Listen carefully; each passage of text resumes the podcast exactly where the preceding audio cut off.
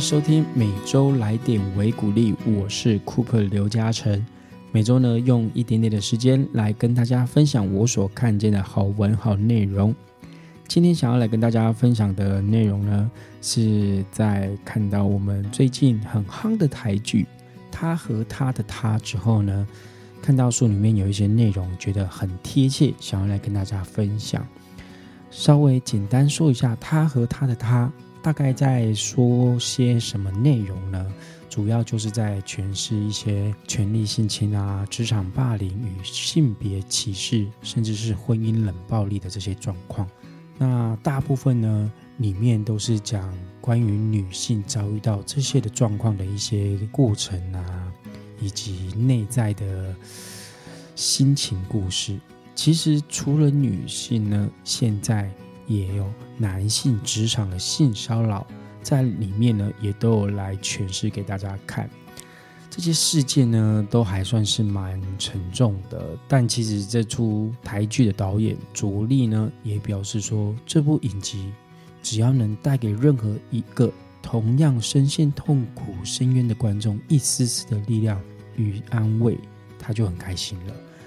所以，虽然这些事件有点沉重，但也是蛮值得大家来去感受一下。其实有时候我们可能不是当事者，都很难去理解到说，哎，现在怎么还会有人遭遇到这样的一个事件呢？但其实真的就是有，所以我觉得很推荐大家来去观赏一下。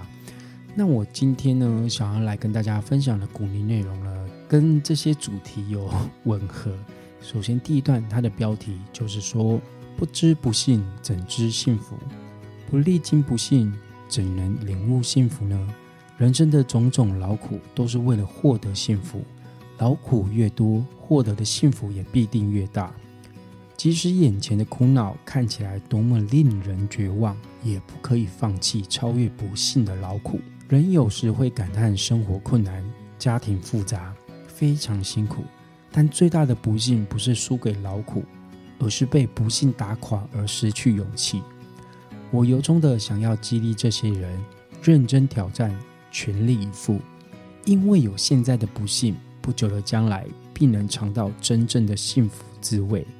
这是第一段，我觉得他的看待不幸这件事情有一个很好的看法。有时候我们没有经历过这些的不幸，其实。是没有办法去做出比较，去感受到哦，其实我们现在这样子超越过来了，或者是挑战过来了，其实现在的我们真的很幸福了。所以虽然说有时候会感叹生活困难啊，或者是环境复杂，或者是觉得自己怎么命运这么的悲苦啊，我觉得这些都没有关系哦，只要我们相信，然后去认真挑战，全力以赴，一定可以把这样的一个不幸。变成是不久将来能够尝到幸福滋味的一个养分。那它第二段呢的小标题叫做做主体性与睿智。他说，幸福的第一要件是正面的态度，主动积极的解决人生的问题，不可受到外在的支配，保持认命的想法。想要获得幸福，就要意志坚定，勇敢面对困境与命运，鼓起斗志解决问题。第二呢是睿智，纵使充满斗志，前进再前进，但若失去睿智的灯火，就如同在黑暗中远征。这个当中呢，他有说不可受到外在的支配，保持认命的想法。其实在他和他的他里面呢，贾静雯就是被这个吴康仁的这种沙文主义、婚姻冷暴力给对待。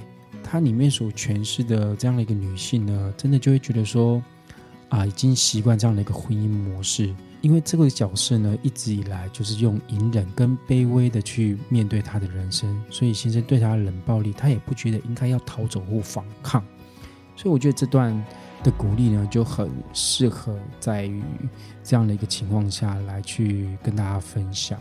真的哦，有时候我们会觉得说啊。我们以前生长的环境就是这样子的啊，以前都已经被这样对待了，好像也没有办法改变什么，好像这就是社会的规则啊。面对权威，我们就得不断的臣服、臣服，甚至是没有办法去表达自己内在真正的感受，即便自己感受到不舒服，好像也得隐忍才叫做是好员工，或者是才能够继续生存下去。但其实真的真的不是这样子哈，我们真的要好好的爱惜自己，跟好好的重视自己的感受，不可以因为就是受到权威的对待就退缩，就不为自己好好的发声。所以我觉得透过这个他和他的他这个台剧的这样的一个发酵，刚好在这个时段看到了这两段的内容，就很想要来跟大家分享一下，就是希望大家都能够好好的为自己的人生、自己的幸福，勇敢的去发声。希望大家也都可以有所收获哦。那我们今天微鼓励到这里，我们下次见，拜拜。